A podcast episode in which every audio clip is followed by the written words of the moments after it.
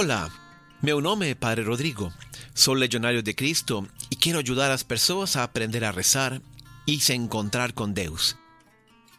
Bem-vindo a esta oitava meditação da série O Natal é para Todos. Formar o hábito da oração é formar o hábito mais importante de nossa vida. Um hábito que pode mudar tudo. Um hábito que pode ajudar-nos a conseguir todos os outros hábitos necessários para nossa vida. A oração não é apenas um hábito que nos ajuda a ter uma vida mais saudável, ou equilibrada, ou produtiva. A oração é um hábito que nos coloca em contato com a fonte mesma da felicidade, como a raiz mais profunda da paz interior e como segredo de todo poder e energia para conquistar e perseverar. Fazer oração é entrar em comunhão com Deus. Para um momento tuas atividades. Lembra-te de Deus. Ele está olhando para você. Faz silêncio no teu coração. Entrega tuas preocupações. Eleva o teu olhar para o céu. A primeira das mulheres sábias do Natal é Isabel. A história de Isabel a podemos encontrar no primeiro capítulo do Evangelho de Lucas. A narração começa assim. Nos dias de Herodes, rei de Judeia, houve um sacerdote chamado Zacarias. Sua mulher era descendente de Arão e chamava-se Isabel. Ambos eram justos diante de Deus, andando irrepreensíveis em todos os mandamentos e preceptos do Senhor. Eles não tinham filhos, por cuanto Isabel era estéril, e ambos de idade avançada. Nesses breves versículos, aprendemos algumas coisas muito importantes sobre Isabel. Ela era uma mulher muito forte e fiel a Deus. Era irrepreensível, diz o Evangelho. Ambos, ela e seu marido, eram justos diante de Deus, ou seja, capazes de vencer todas as tentações para ser fiéis a Deus. Isabel deve ter sido realmente uma mulher de fé muito grande. Pela confiança e carinho que mostra Maria quando vai a visitá-la, Isabel era mentora de muitas mulheres mais jovens. Aliás, como seu esposo era sacerdote, ela deve ter sido também uma mulher muito bem formada nas Escrituras e na sabedoria do povo de Israel. A segunda coisa que descobrimos nesse texto é que Isabel levava uma grande dor escondida no coração, uma grande decepção na vida. Ela não tinha filhos. Isabel fazia tudo certo, agradava em tudo a Deus, era fiel a todos os mandamentos, mas levava no coração uma grande oração que nunca tinha sido atendida. Isso significa que Isabel tinha a constante tentação de ficar amargurada e revoltada contra Deus.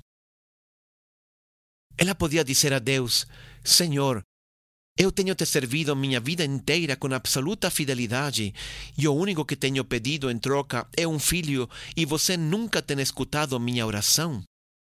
Você está atuando de um jeito muito injusto comigo. Essa é uma grande tentação que eu tenho encontrado em muitas mulheres quando não conseguem ter um filho. Ressentimento contra Deus, amargura no coração, revolta contra os mandamentos de Deus. Realmente é algo incompreensível. Nos sentimos abandonados e tratados injustamente.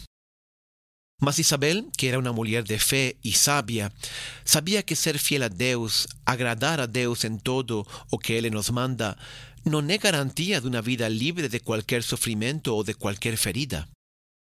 Deus nunca prometeu que aqueles que lhe seguiram teriam uma vida fácil e tudo daria certo para eles.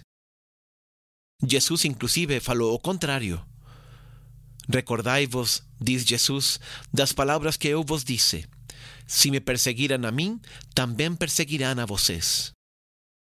E Paulo ensinava aos discípulos que era necessário passar por muitas aflições para entrar no reino de Deus.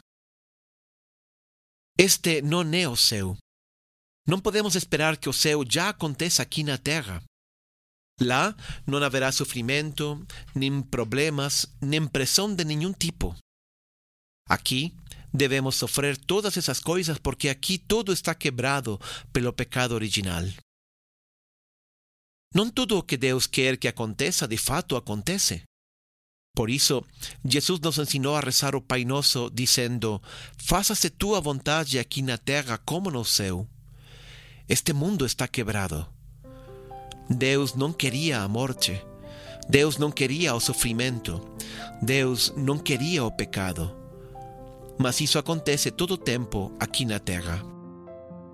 Por isso Jesus disse a seus discípulos: No mundo tereis aflições, mas confiai, eu venci o mundo.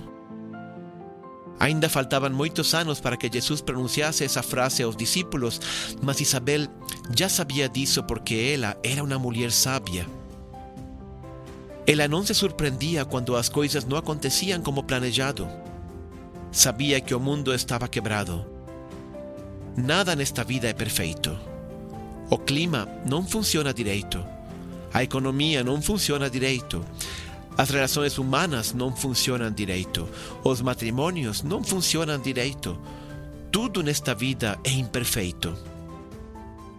Isabel aceitava a realidade com paz, com confiança em Deus Isabel nunca deixava de confiar em Deus e em acreditar no amor de Deus apesar de tudo. Por isso, Deus escutará sua oração e sua sabedoria se verá recompensada. Também nós temos que saber esperar em Deus, confiar nos planos de Deus, nunca duvidar do amor de Deus. Quando as coisas não acontecem como esperávamos, temos que elevar nossa confiança a Deus e dizer: Deus sabe mais. Deus sabe mais. Ou a hora de Deus chegará. Deus nunca deixa de nos amar e seu amor nunca pode nos defraudar. Como Isabel, só temos que saber esperar e nunca deixar de confiar. Que Deus te abençoe.